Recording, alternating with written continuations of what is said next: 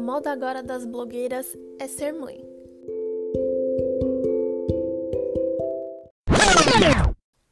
Meninas na faixa dos 20 e poucos anos, romantização da maternidade com quartinhos de bebês incríveis, namorados super presentes e atenciosos, fora todo o respaldo de avós e avós nesse momento tão delicado e mágico na vida dessas mães jovens.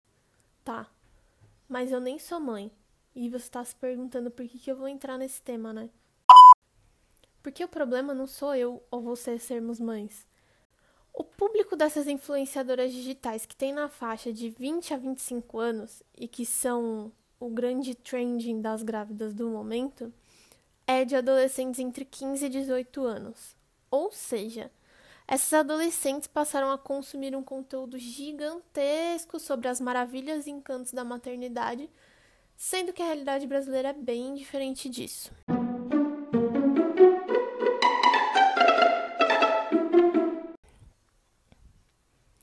Antes de começar a falar mais sobre esse tema, eu tenho que deixar bem claro que eu não sou contra a maternidade. Muito longe disso.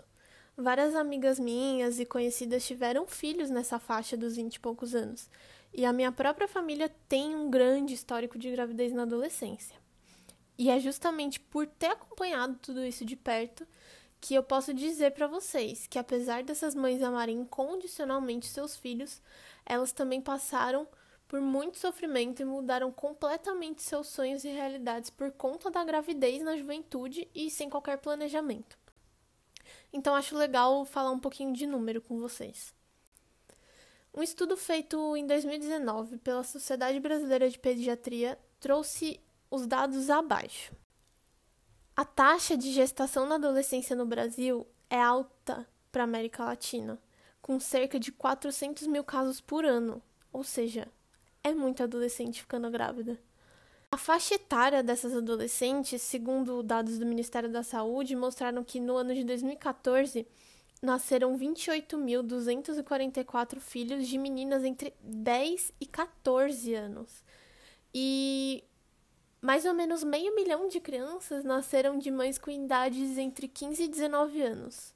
O que a gente vê aqui então é que, na verdade, um número imenso de meninas sequer formaram o corpo, estrutura psicológica e social e estão aí se tornando mães, tendo que proporcionar tudo isso que elas ainda não têm para um outro ser humano. Tá, mas aí você me pergunta, por que, que essas meninas engravidam tão cedo? Aí a gente tem várias razões, mas eu vou enumerar algumas delas que esse próprio estudo apresentou. O primeiro e maior fator é a desinformação.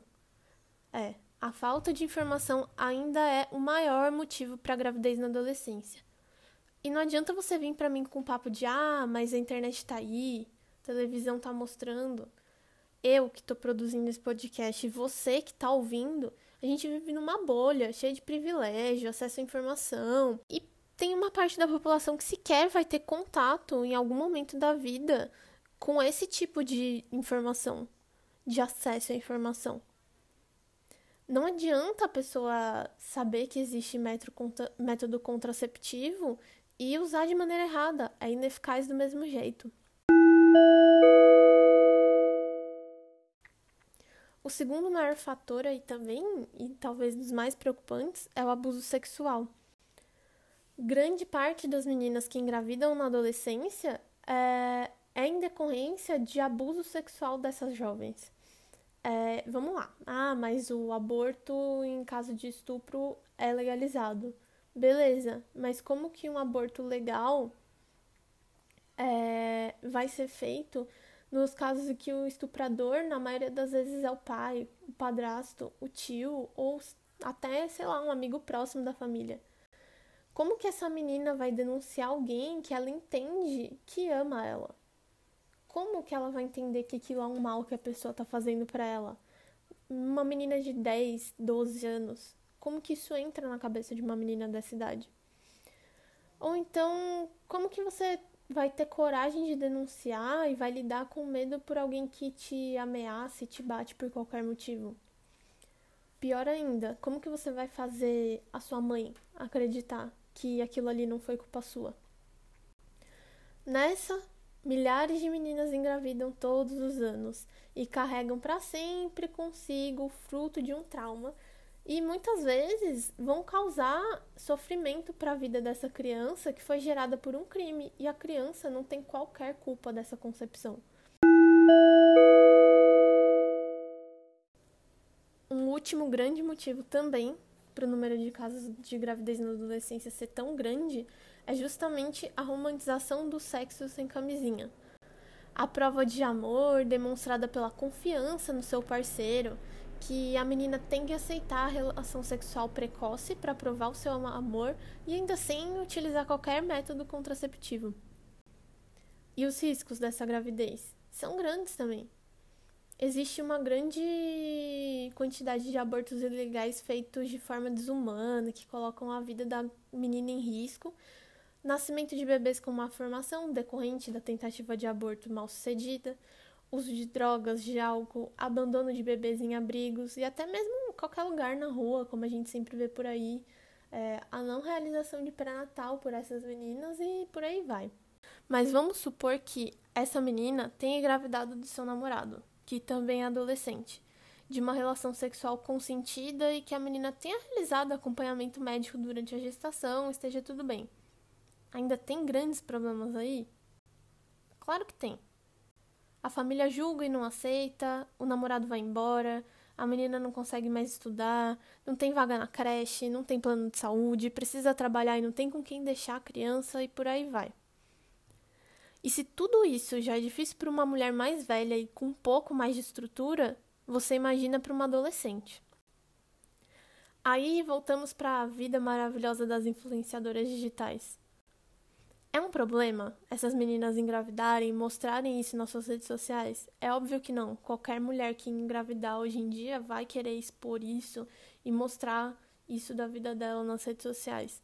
Mas acho que é bom a gente tentar trazer um pouquinho mais de realidade sobre esse assunto. Que essas meninas influenciadoras consigam falar sobre as dificuldades da maternidade, não só as coisas boas. Falar sobre se o companheiro realmente está junto, se elas usavam, usavam métodos, métodos contraceptivos, porque existe uma grande quantidade de mulheres que geram conteúdo sobre maternidade de uma forma mais educativa e mais responsável. Vou citar aqui até a Real Mother e a Thais Farage, que são duas que eu acompanho, só que elas atingem mulheres mais velhas, elas não atingem é, essas jovens que têm tanto problema com a gravidez na adolescência. Então seria muito construtivo que essas influenciadoras não pensassem só em mostrar o mundo lindo, mas também mostrassem a informação real do dia a dia. Então, acho que com um pouquinho desses dados dá para entender o grande problema da romantização da gravidez na adolescência, principalmente aqui no Brasil, não é?